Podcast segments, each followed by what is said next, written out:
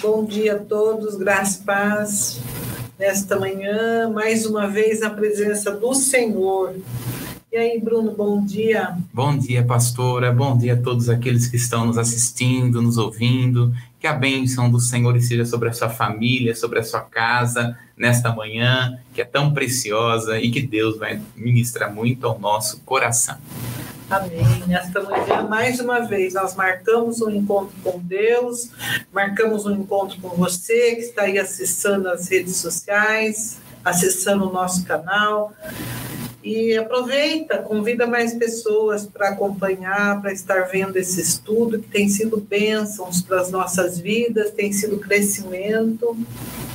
E nós queremos aprender, nós queremos dizer que nós temos, eu creio que você também tem um coração disposto, um coração ensinável, disposto a obedecer e aprender acima de tudo, porque a palavra ela tem sido falada, ela tem sido ministrada e nós estamos aqui mais uma vez nessa missão. Eu gostaria de ler com você Jeremias, capítulo 23, a nossa devocional. Vou estar lendo o capítulo 28 e 29, o versículo, né? Então é Jeremias 23, versículo 28 e 29, que diz assim: O profeta que teve um sonho, que conte com os, como sonho. E aquele que está a minha palavra, que fale a minha palavra com verdade quem que tem a palha como trigo, diz o Senhor, não é a minha palavra como fogo, diz o Senhor, e como martelo que esmiuça penha? Aqui tem uma pergunta para nós nessa manhã. Deus já inicia falando conosco, aquele que é profeta, aquele que, que teve um sonho, que conte como sonho, aquele que se porventura tiver é, tem visão, conte com, como visão, mas aquele que tem a palavra revelada, que fale essa palavra, mas na verdade. E aqui ele fala: não é a minha palavra como fogo, diz o Senhor, e como um martelo que esmiuça a penha. E aqui, só nesse versículo aqui, do versículo 29, a gente já vê. É, três coisas que a palavra que ela pode fazer nas nossas vidas. Ela, ela se apresenta a nós essa manhã como sendo fogo, martelo e pedra. Olha que lindo, um versículo. Ela se apresenta, a minha palavra ela queima como fogo. E ela é como um martelo que quebra a pedra mais dura que ela possa ser, ela tem esse poder de quebrar ah, essa pedra. E aí eu estava meditando numa, num, num texto nessa manhã que constantemente Deus ele fala conosco através de parábolas, através de, de, coisas fáceis que nós venhamos a entender, objetos, ilustrações. Aqui ele fala que a palavra dele fala a respeito do fogo, martelo que é um objeto, fala sobre a pedra, e de diversas formas Deus tenta uh, falar de uma maneira simples, porque o evangelho é simples, ele não é complicado. E aí ele fala que que ele faz essas comparações são elementos naturais com a finalidade para que o seu povo possa chegar a ele com entendimento. E aqui diz assim, ó, não há resistência contra a verdadeira palavra vinda da boca do Senhor. As barreiras, dúvidas são dissolvidas, pois ela penetra no mais profundo da nossa alma. É, ela traz a luz sobre as trevas, tudo isso a palavra de Deus faz. Ela amolece e quebra o coração do homem, por, por mais endurecido que seja o coração do homem, ela tem o poder de quebrar, de transformar.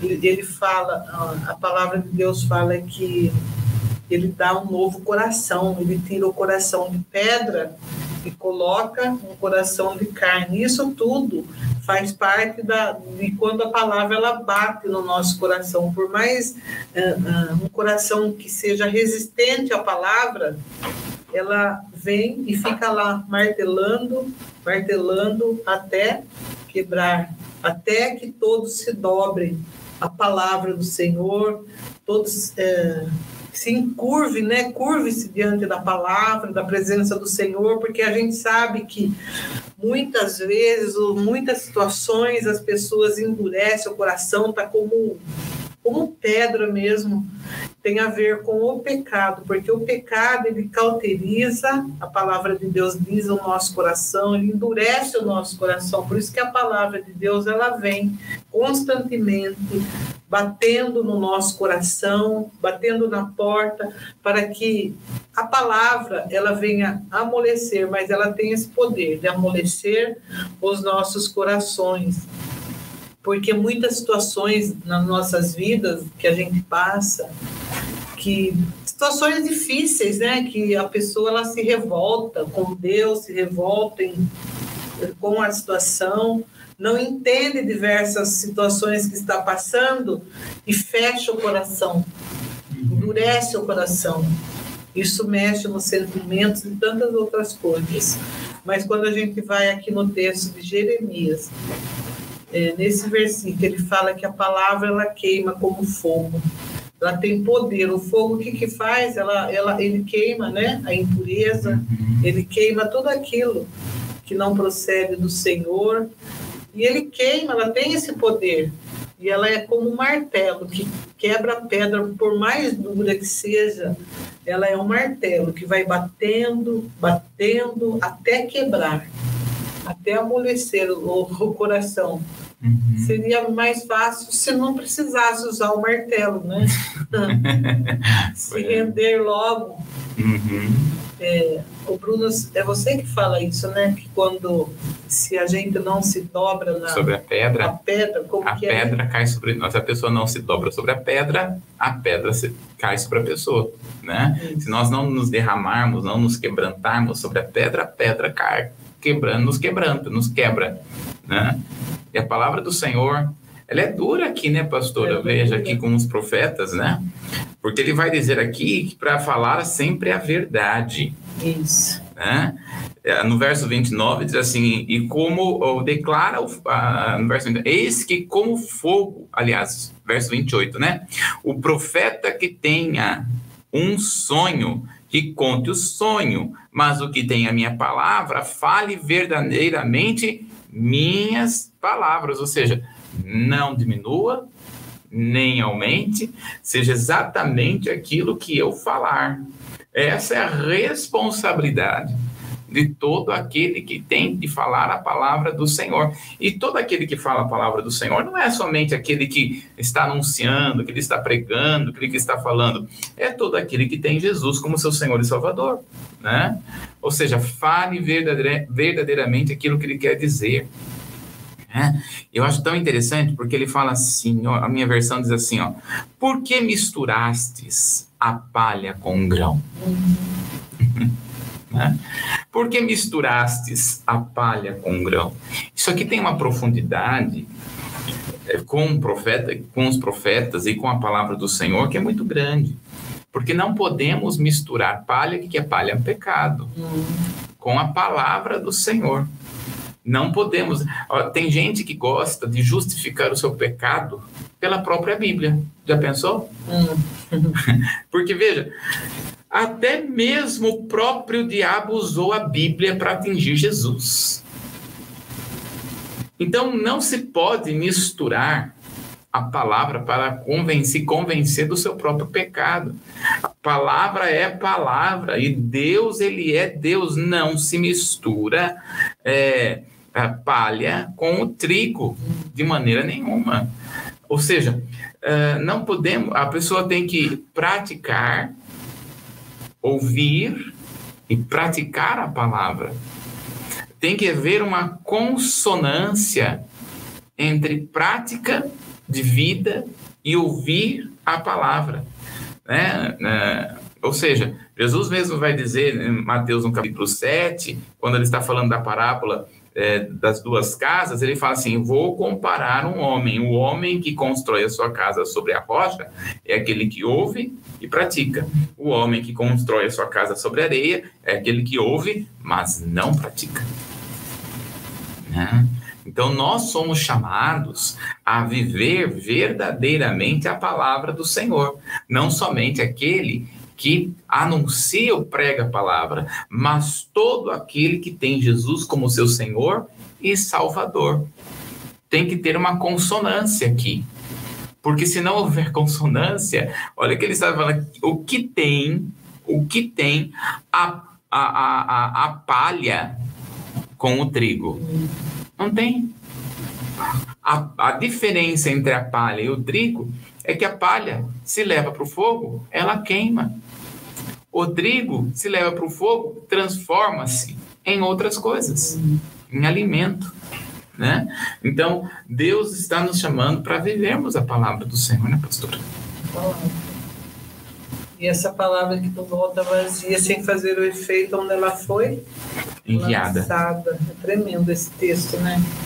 Uhum. Não é a minha palavra como fogo, fogo, martelo, uhum. pedra que, que a gente vai. Nossa, tanta coisa aqui, pastor. Tantas coisas, né? Que dá para extrair. É. Fogo consome, né? Tudo, Sim. Que, tudo que é ruim. É, todo pecado, né? Todo pecado. E é por isso que ele fala, nós, existem vários tipos de batismos, né, pastor? Né? Quando nós estamos falando, existem pelo menos seis tipos de batismo. Existe um batismo chama batismo de fogo, né?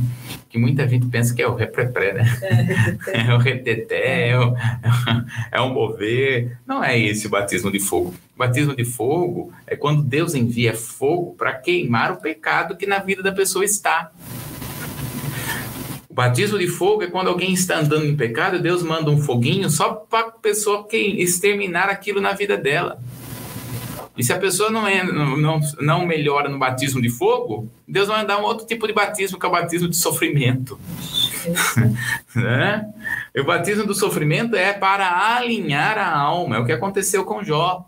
Alinha a sua alma. Então, quando nós estamos falando de a palavra do Senhor é como fogo, então ela tem que exterminar aquilo que não presta na nossa vida. E aí ele vai dizer, ó, fogo, depois é o quê? É. Fogo, martelo. Martelo. O que, que é martelo, né, pastor? instrumento. É instrumento, é isso mesmo. A palavra do Senhor é um instrumento pelo qual ele vai, tra vai trabalhar em nós. Então, se nós nos expomos à palavra, veja, o fogo ele consome aquilo que não presta, mas a, a palavra do Senhor vem para trabalhar, um instrumento que trabalha em nós para trazer conserto para colocar as coisas no devido lugar. Isso é a função do martelo, né? Colocar as coisas no seu devido lugar e principalmente aquilo que está no nosso coração. E aí a pedra, né? Fogo, martelo pedra. e pedra. Olha só, o martelo, o martelo vem para esmiuçar a pedra. É. Coração de pedra, né? Quando nós estamos falando aqui, o coração que se coloca diante do altar de Deus, Deus quebra esse coração, porque o Senhor fala aqui em Jeremias mesmo, se não me engano, no capítulo 36, ele vai dizer que ele vai trocar o coração de pedra e colocar um coração de carne, né? Ou seja, mas é isso é para aqueles que realmente querem, porque Deus não vai aí invadir o coração de ninguém né? Trocar de repente. Não, é a pessoa que quer, a pessoa que, que realmente é, deseja ter um coração transformado. Então, há uma necessidade de nós permitirmos que esta palavra do Senhor venha sobre nós, né, pastora? Tem um ditado que diz assim: água mole, pedra dura, tanto bate até que Exatamente. É assim a palavra do Senhor, é a, é a, água, né, que vai batendo no coração. Então, por isso que assim, nós temos que nos expor à palavra. Que, que quanto mais a palavra do Senhor nos expõe, ela trabalha no nosso coração de uma maneira tão grande, tão sobrenatural, que nós não somos mais os mesmos. É isso que tem que acontecer. Não sermos mais os mesmos, né? Palavra de Deus trabalhando em nós. Então você vai ouvindo hoje, vai estudando hoje, vai aprendendo hoje, todo dia. O Espírito Santo vai trabalhando no seu coração, vai revelando o nosso coração. Pensam, né? Mas o que Deus quer mesmo de nós é um coração ensinável, um coração que esteja disposto a obedecer. E que nós não venhamos né, fechar o nosso coração. Né? Quantas pessoas a gente tem visto que fechou o coração para Deus, para a palavra, por situações que que, que viveram de tristeza, de angústia, de problemas mesmo, né? Quantas, quantas pessoas que se fecharam para Deus? Mas Deus, ele fala que a palavra dele continua batendo. Tem um texto que fala de uva verdes, né? Tem, Isaías capítulo 5, né? Você sabe de cor? Bom, não sei de cor, mas a gente pode abrir lá. Mas eu quero saber que você está falando de coração, pastora. Semana passada você trouxe um devocional para nós, uhum. de Salmo 51, no verso 17, mas essa palavra tem falado tanto ao meu coração, né? tanto o meu espírito. E só quero só compartilhar aqui o verso 17, diz assim, ó, porque os sacrifícios a Deus são espírito humilde, o coração contrito, Deus não desprezará. Olha que coisa tremenda, né? Olha só, uvas verdes. É, tem, tem duas, dois versículos, tem Isaías e tem Ezequiel 18, qualquer. Os pais comeram uvas os dentes dos filhos que embotaram? É isso que você quer? Ou... Fala, fala a respeito de fechar o coração, né? Uhum. Ah, Isaías capítulo 5. Vamos, vamos, Porque as duas, dois textos estão falando de uvas verdes, de uvas, né? Isaías no capítulo 5, e esse texto foi tão profundo para mim, pastora, porque é, eu estava estudando esse texto quando o Senhor colocou no coração do pastor Paulo para falar sobre, é, não, é, sobre o versículo tema que está ali, né? E, e, mas Isaías capítulo 5, é, ele vai falar aqui, né? Uh, na verdade, todo o capítulo 5. Você quer que eu leia na minha versão? Vê. Aí você. Ó. Ah. Cantarei ao meu amado o cântico do meu amado acerca da sua vinha. Meu amado tinha vinha na encosta de um fértil terreno. Cultivou-a e depois cercou ao seu redor, plantou nela pezinhos de videira Ai, gostei dessa versão, né? Nas pezinhos de videira, edificou uma torre no meio dela e também escavou um lagar nela.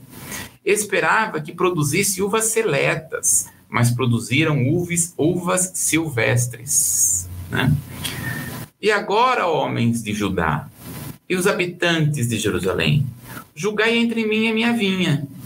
O que fazer pela minha vinha que não tem sido feito nela? Porque esperava produzir uvas seletas, mas produziu uvas silvestres ou uvas amargas, algumas versões dizem, né? Agora vos darei conhecer o que farei com a minha vinha.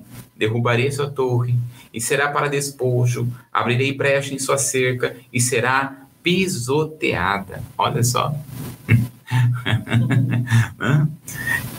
Tornarei uma área desolada, e não será podada, nem cultivada, crescerão nelas espinhos e ervas daninhas, e ordenei as nuvens que não derramassem chuva sobre ela. Porque a vinha de Avé dos exércitos é a família da casa de Israel, e os homens de Judá são uma planta nova e amada. Esperava direito, e houve violência. Esperava justiça, e eis o clamor. Né? Era esse versículo, pastora? Né?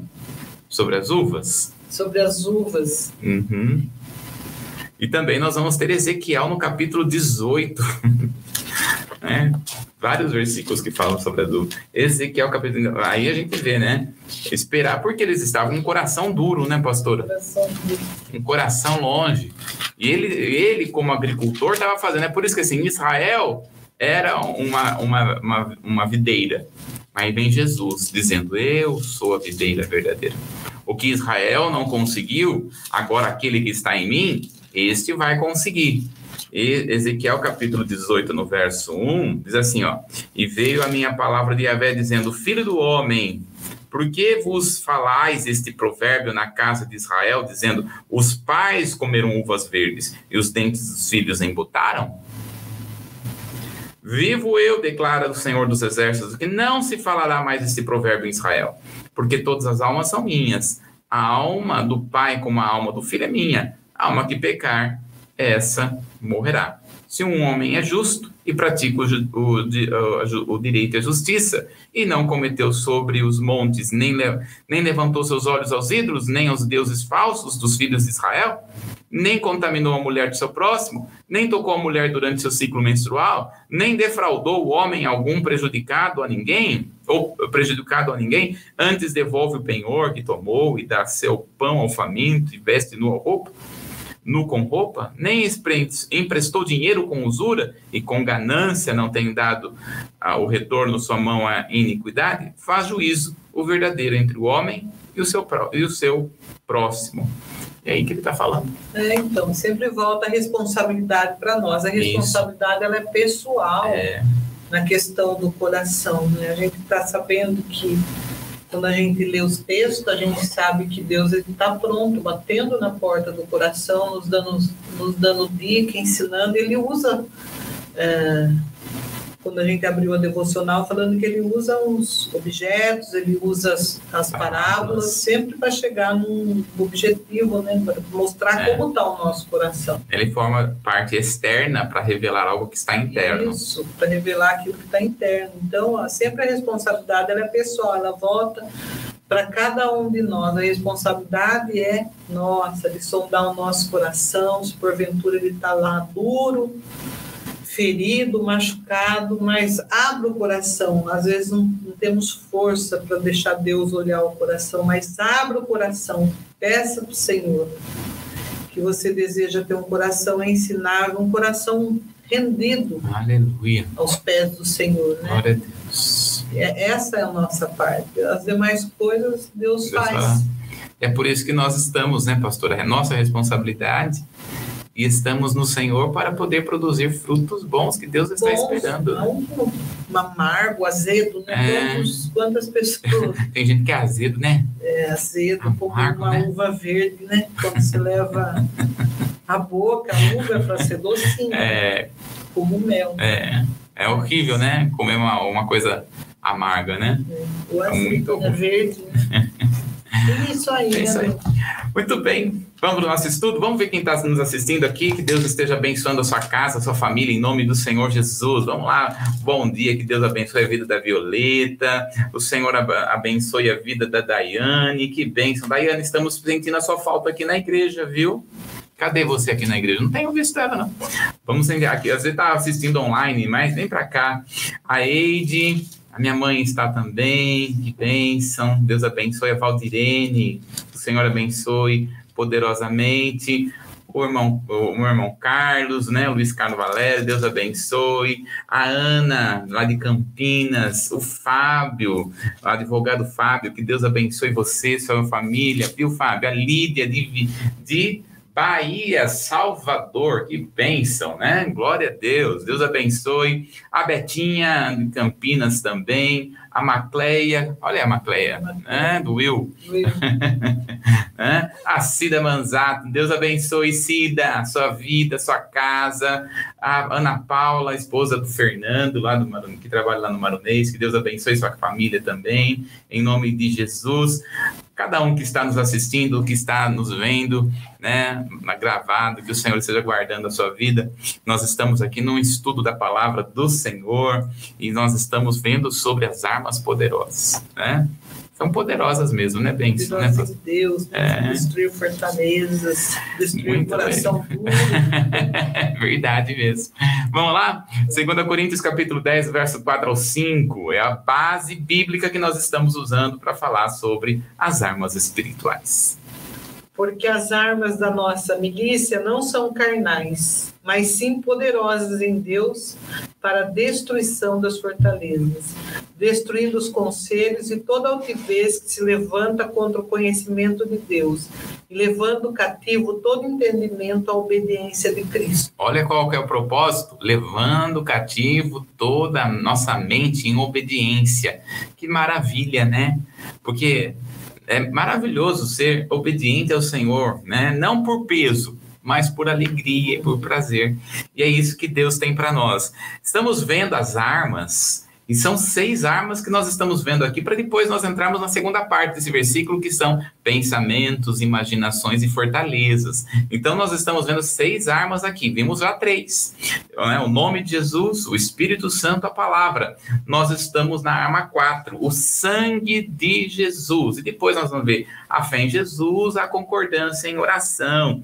Então, nós estamos vendo aqui o sangue de Jesus. E a base que nós estamos usando é Apocalipse, no capítulo 12, do verso número 11, a base desta arma. E eles o venceram pelo sangue do Cordeiro e pela palavra do seu testemunho, e não amaram a sua vida até a morte.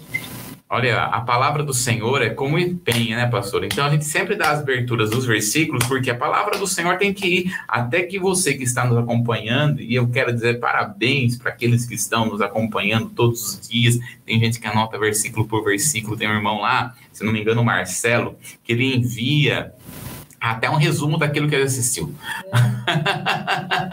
ele me envia, né? Eu acho muito legal. Um abraço, querido, para você que é lá de, de, de, Uberlândia, em nome de Jesus. Então, nós, vi, nós temos aqui o sangue de Jesus. Lembrando, o sangue, quando nós estamos falando o sangue de Jesus, não tem nada a ver com glóbulos vermelhos e glóbulos brancos. Como nós estamos falando aqui, Deus utiliza as coisas externas para revelar algo interno. E principalmente com respeito respeito, né, a aquilo que está na palavra com respeito ao sangue. Qual que é o símbolo do sangue? Nós temos aí dois versículos a respeito do sangue, mas vamos lá, Levítico, capítulo 17, no verso 9, porque é na questão de oferta de sangue que nós vamos entender o que realmente significa. Levítico capítulo 17, no verso 9, Deus vai revelar bastante para, para, para os levitas a respeito do sangue. Diz assim: E não o trouxer a porta da tenda da congregação para oferecê-lo ao Senhor. O tal homem será extirpado dos seus povos. Lê o verso 11 também, pastor. 11. Porque a alma da carne está no sangue. Isso. Pelo que vos tenho dado sobre o altar, para fazer expiação pelo, pela vossa alma porquanto é o sangue que fará expiação pela alma. Muito bem, então veja só, ele está dizendo: todo aquele que vai até o tabernáculo, porque quando chegava no tabernáculo, a primeira peça que tinha ali, qual era? O altar de sacrifício. Então ele está dizendo, quando alguém chegar para entregar uma oferta, principalmente a oferta de pecado, né? Uh, ele vai dizer o seguinte: há uma necessidade de ser derramado sangue, porque sem sangue não há remissão. O sangue, ele está dizendo, é símbolo de vida. Então é como se, ó, o salário do pecado é a morte. Então alguém tem que dar a sua vida. Então a vida, em vez de. Então por isso que a misericórdia do Senhor, no Velho Testamento, a misericórdia do Senhor se renovam a cada manhã, e a misericórdia no Velho Testamento estava, em vez de matar um homem, se matava um animal. Deus não é misericórdia mesmo, né? Deus tem misericórdia mesmo. Então, olha só. Então, a situação é estar aqui. E nós vimos aqui que a palavra sacrifício no hebraico é a palavra corban. Né? A palavra sacrifício é, significa, é similar à palavra utilizada para telescópio. A palavra teles, o telescópio é algo que nos aproxima de algo que não vemos, que, aliás, algo que nos aproxima de algo que vemos de longe, né? Então, uh, o que, que o telescópio faz? Aquilo que é invisível aos olhos nu, não é? Então, o, quando traz ali o telescópio, se vê ali, consegue se ver. Assim nós éramos para Deus. O pecado nos afugentou tanto de Deus que Deus teve que usar um telescópio, que foi aqui o, o, o, o uh, que se, se pronuncia macrivet, né? que é esta oferta por meio do sangue. Então, quando alguém derramava o sangue, é, é, ali no Velho Testamento era meio pelo qual a pessoa podia ter um certo tipo de relacionamento, não como nós temos hoje, mas um certo tipo de relacionamento com o próprio Deus. Então nós vamos ver hoje, né, toda a, a, a situação, vimos aliás toda a situação do ritual da expiação que se utilizou, olha, vamos só lembrar aqui, né, que está lá em Levítico capítulo 16 quando nós estamos vendo. Não, vamos, nem precisamos ler, mas é só rapidamente aqui passando o que nós vimos, né? Escolhia-se o animal para expiação, é, um, para, um para morrer e outro para ser levado para o deserto. O sumo sacerdote retirava suas vestes e vestia-se como um levita, matava-se o animal, colocava-se o sangue em um pote, lavava-se na bacia de bronze. Tudo isso o sumo sacerdote fazia. Então ele entrava no lugar santo com o sangue do animal e com um incensário. Após ele entrar no lugar santo, então ele entrava no Santo dos Santos, asperge sete vezes o sangue na tampa da arca, e aí então sai do tabernáculo, impõe a mão sobre o animal que será levado para o deserto. Então nós vimos ali, em Colossenses, no capítulo 2, no verso 17, que todo esse ritual do Velho Testamento, ele é sombra, o que nós chamamos sombras das coisas futuras. Estou relembrando aqui o que nós vimos aqui alguns versículos. Apenas sombra. Então, o Velho Testamento é a realidade? Não. Embora o Velho Testamento podia se tocar nas coisas, aquilo que se tocava não é real. Porque Deus, ele é, age de uma maneira pedagógica como nós estamos falando, ele, ele trabalha de uma forma externa aquilo que quer trabalhar de uma forma interna. A situação é que às vezes a pessoa não entende que Deus está trabalhando de uma forma interna, né? não se tem a revelação do que realmente Deus quer trabalhar. Quem vai trazer a revelação daquilo que é interno, né? É Jesus, é o Novo Testamento. Por isso que não existe velho sem novo e não existe novo sem velho.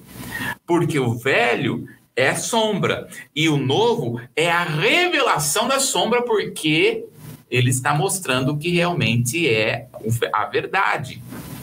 Então, quando nós olhamos ali, é, os, hoje eu quero trabalhar aqui a respeito do sangue e a cruz. O sangue e a cruz. Porque o sangue é derramado. Nós falamos ali que quando o sumo sacerdote entrava no Santo dos Santos, pode colocar o próximo. Quando o sumo sacerdote colocava, entrava no Santo dos Santos, no Santo dos Santos nós vamos ter a Arca do Senhor. Né? Esta arca que ninguém sabe onde está hoje, nem Indiana Jones achou a arca, desde que Nabucodonosor tirou, eh, tirou todas as peças do templo e não fala que a, a arca foi levada. Quando Nabucodonosor foi até o, o, o, o templo no ano 586, depois antes de Cristo, Nabucodonosor levou várias peças do templo para a Babilônia, que estão descritas em 2 Reis, no capítulo 20, mas não fala da arca. Então, não se sabe verdadeiramente onde está a arca. Agora, digo eu, não a Bíblia, porque tem pensamentos, né? Tem uma, uns pensamentos. Eu acho, não é a Bíblia que está falando. Embora a Bíblia não tenha registrado a, que Nabucodonosor levou a arca, eu acho que ele levou. Alguns acham que quem levou a arca foi a, a rainha de Sabá, né? Levou para a Etiópia. Não sei.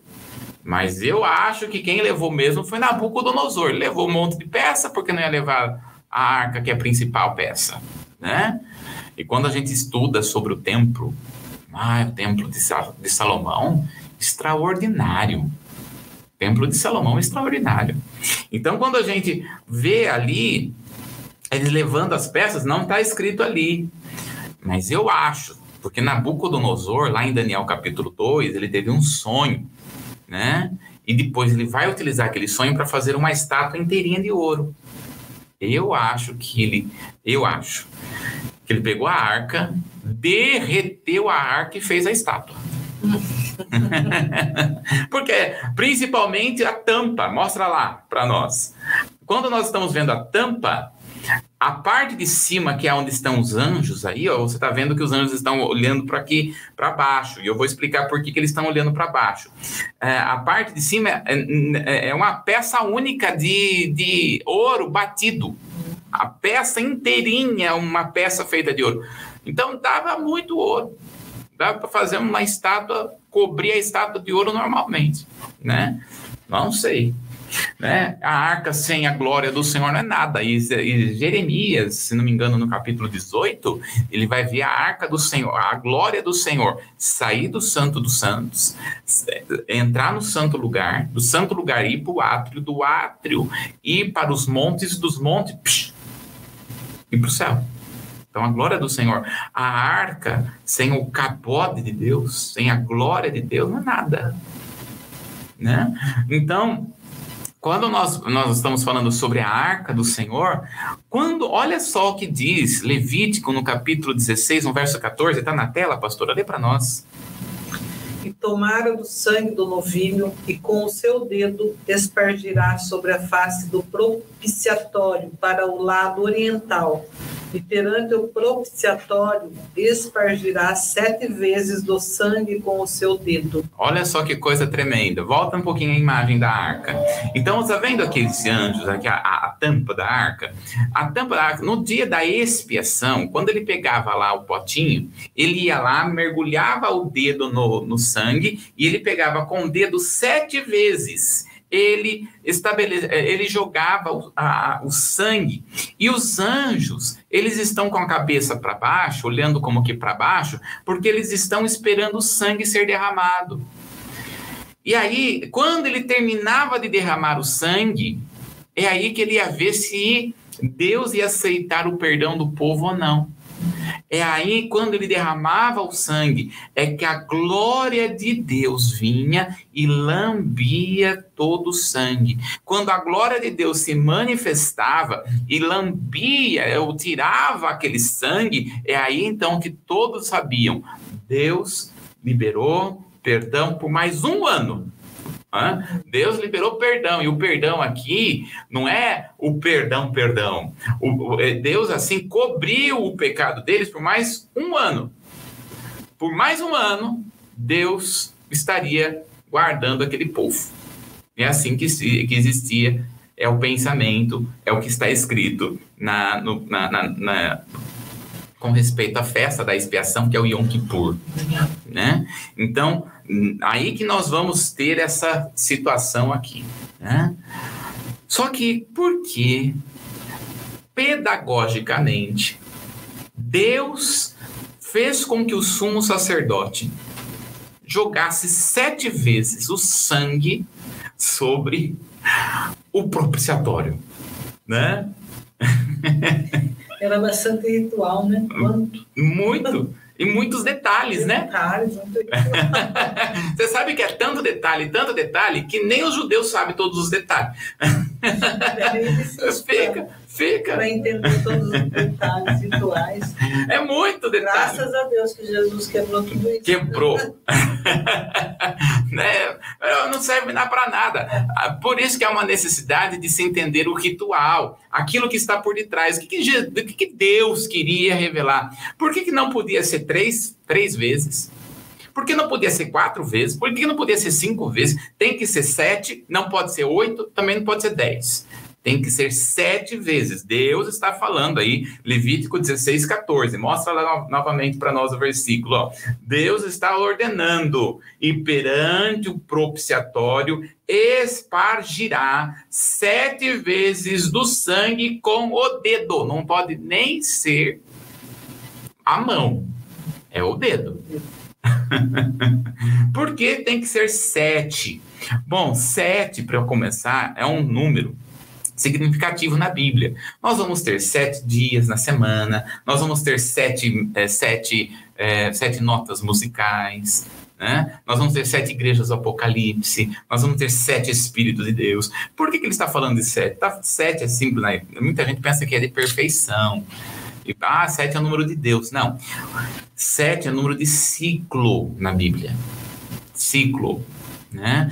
O que, que é ciclo? Começo, meio e fim. Então Deus quer mostrar o começo, o meio e o fim. Começa algo, mas tem algo que também vai terminar.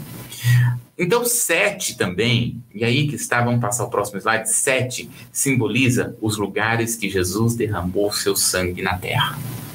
Olha só, é sombra, é por isso que nós temos que entender. Assim como o sumo sacerdote derramava o sangue sobre o propiciatório, Jesus derramou sete vezes o seu sangue aqui na terra. E nós vamos ver aqui esses sete lugares que Jesus derramou. O primeiro lugar em que Jesus derramou o seu sangue foi no Getsemane, em Lucas, no capítulo 22. Vamos abrir lá? Lucas, capítulo 22, o verso 43 e o verso 44.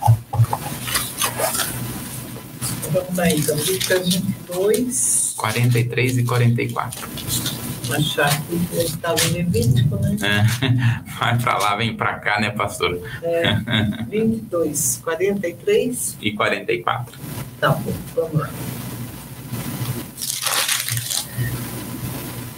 E apareceram-lhe um anjo do céu que o confortava, e posto em agonia, orava mais intensamente, e o seu suor tornou-se em grandes gotas de sangue que corriam até o chão.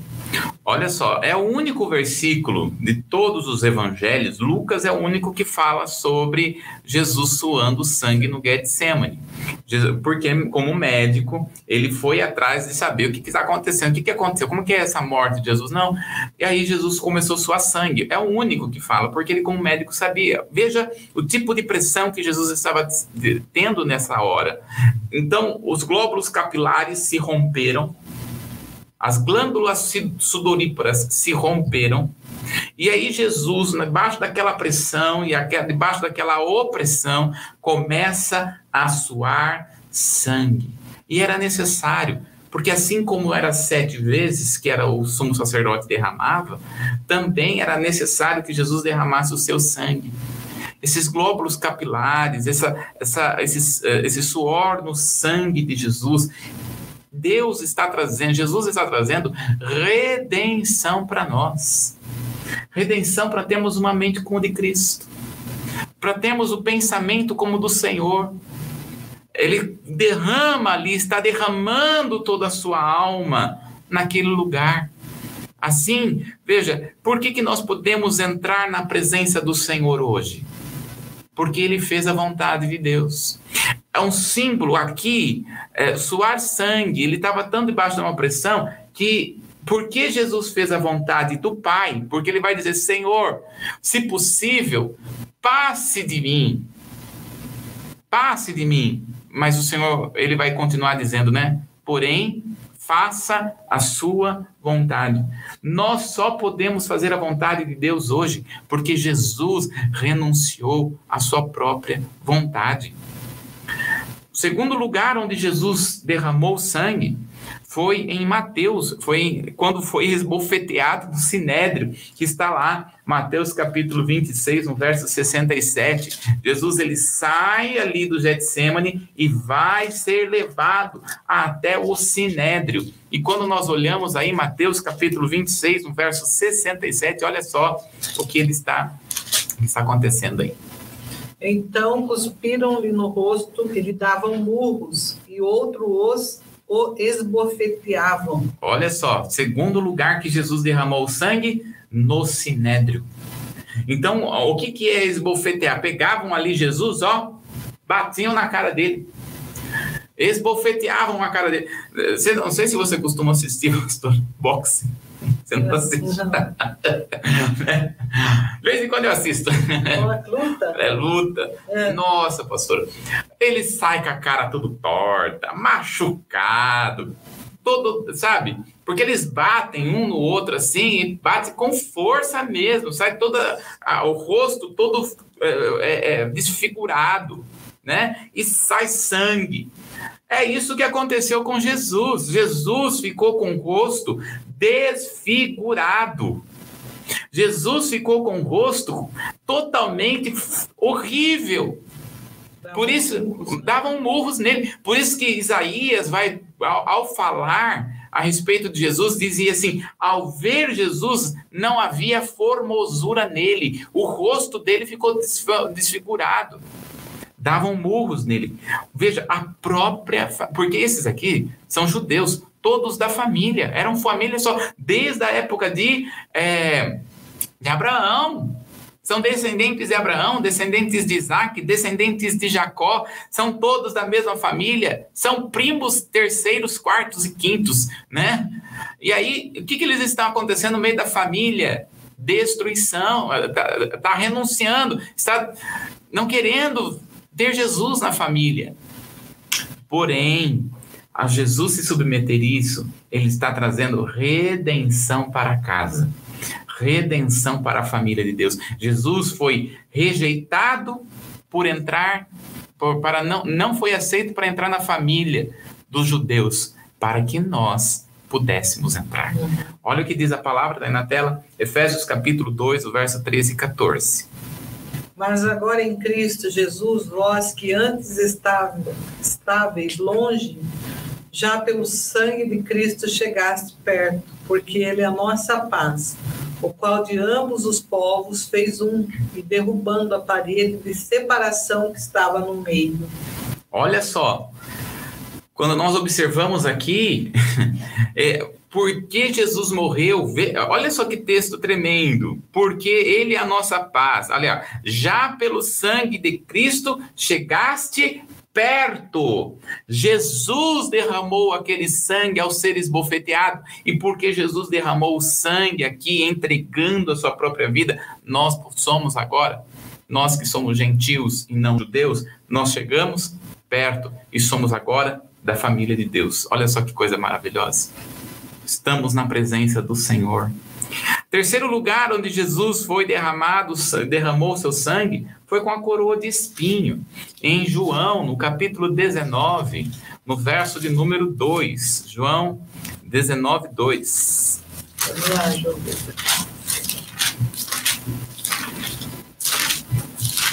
Dois. Dois.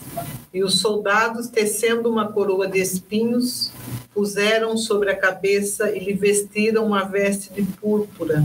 Olha só. Jesus já estava aí com, é, com seus glóbulos capilares rompidos. Agora eles vêm com uma coroa de espinho. E coloca a imagem da coroa aí para nós. Essa coroa de espinho é uma coroa eu vi, eu vi uma, eu vi um pastor foi até Israel e trouxe uma réplica dessa coroa. Não sei como que ele conseguiu lá no avião trazer, mas trouxe, né? Que ele comprou lá e pôde trazer.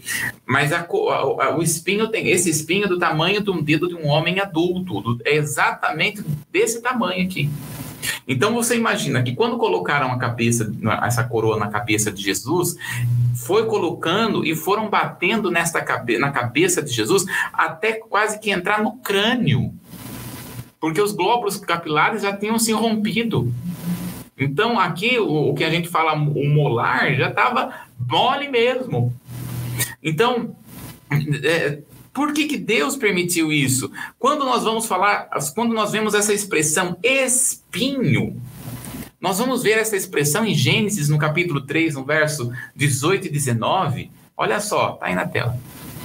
Espinho e cardos também te produzirá, comerás a erva do campo, no suor do teu rosto comerás o teu pão, até que te torneis, tornes a terra, porque desta foste tomado, porquanto és pó, e em pó te tornarás. Muito bem, espinhos, né? Espinhos e cardos é, abrolhos, tudo isso tem um simbolismo. Escardos e abrolhos, espinhos, tem símbolo de pobreza e miséria. Pode passar, acho que é o próximo. É, é, tem o símbolo, olha só, esse, esse, é espinho aqui que faz, que fez a coroa de Jesus, né? dessa, dessa, desses cardos, desses abrolhos, exatamente de cardos e abrolhos é que se fez os espinhos para colocar na cabeça de Jesus.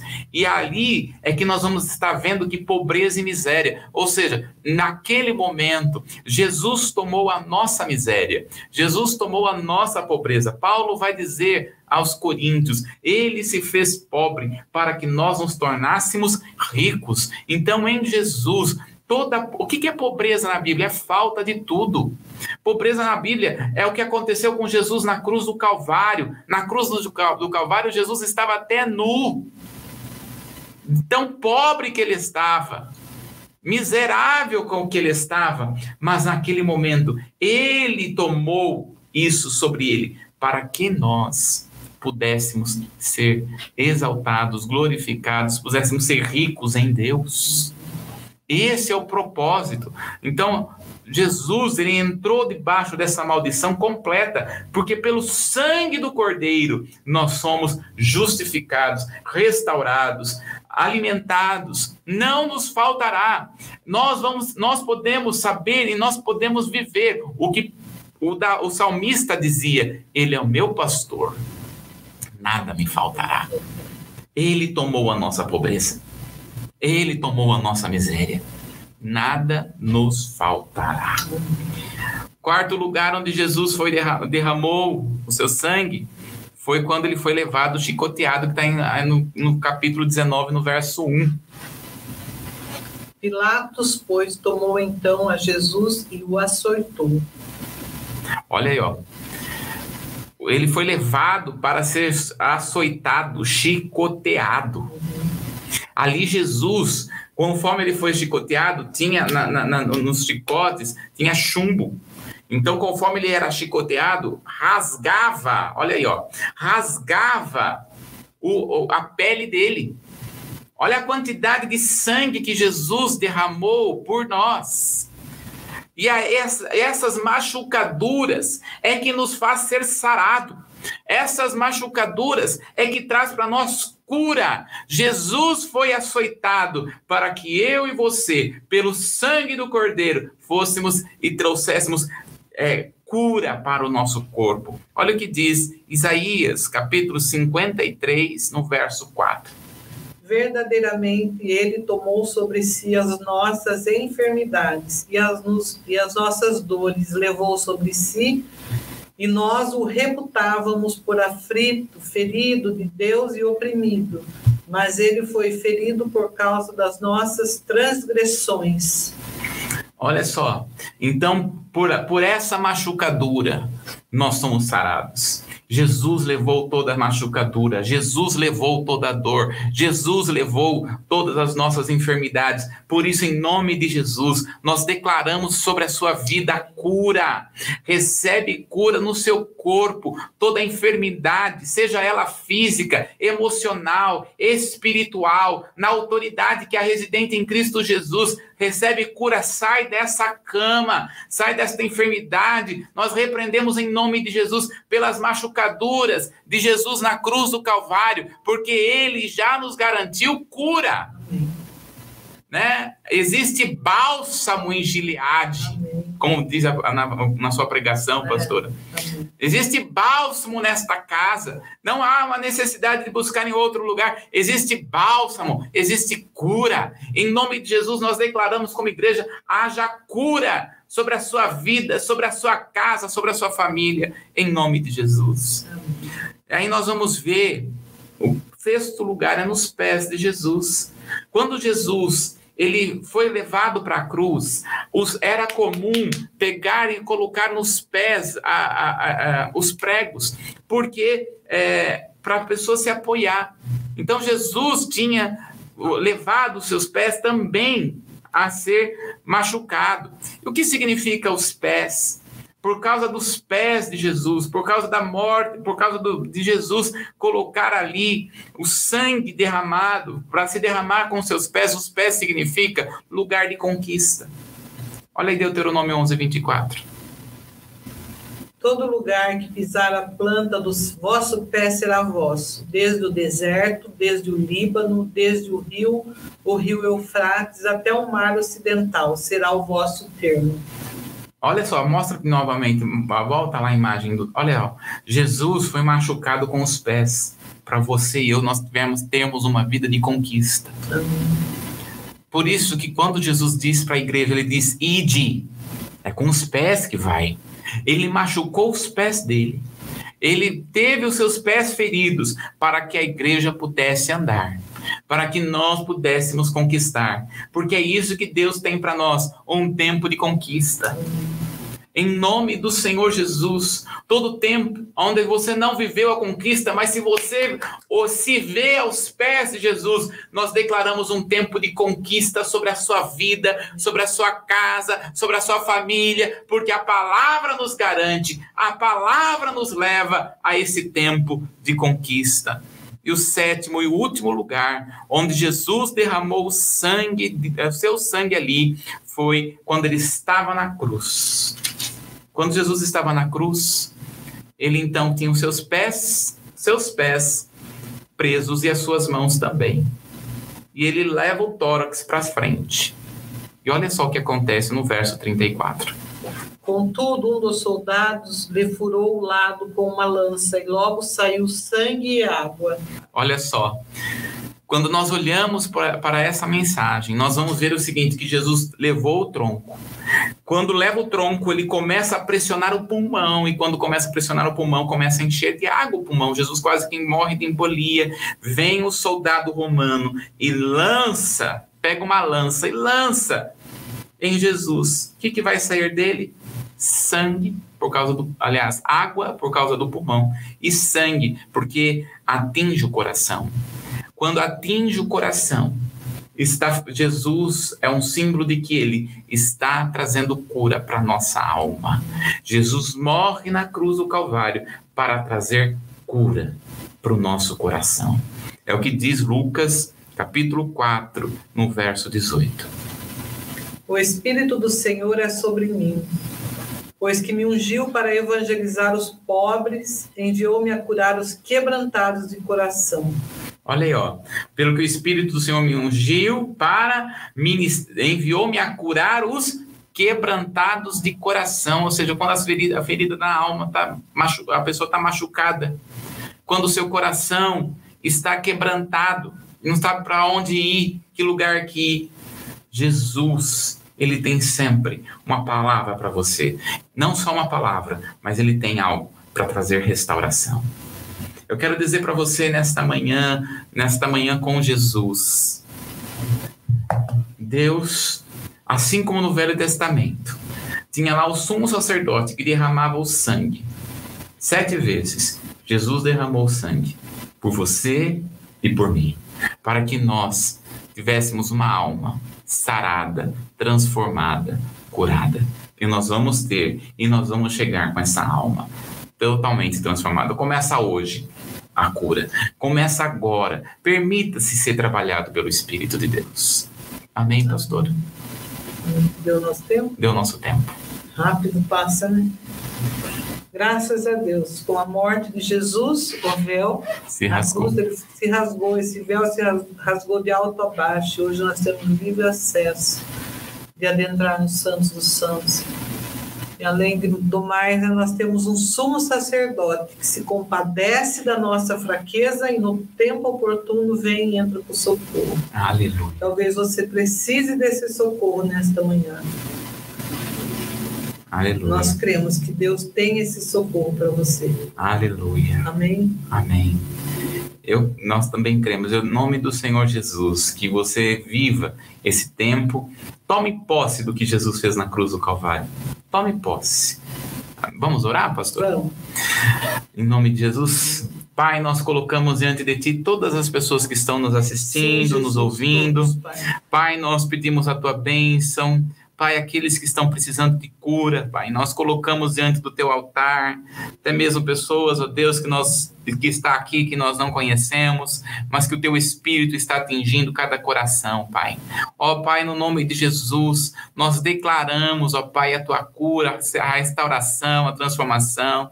Senhor, em nome de Jesus, vai em direção, Pai, trazendo cura para a vida da, da da Vera, Senhor, da Violeta, da Raquel, do Vitor. Pai, nós colocamos a vida, Senhor, da Ângela Galter, colocamos a vida da Val, da Val Serli, Senhor, diante do teu altar. Oh Deus, nós colocamos, ó oh Deus, diante de ti a vida do Betini. Pai, pessoas que nós não estamos conseguindo lembrar agora, mas que estão precisando, Pai, de uma cura. Vem com a tua, com a tua provisão, com a tua cura, Senhor, cura da alma, cura do coração, do espírito, em nome do Senhor Jesus. É o que nós oramos, pedimos, crendo que o Senhor está fazendo muito mais para louvor e glória do teu nome, Jesus. Amém.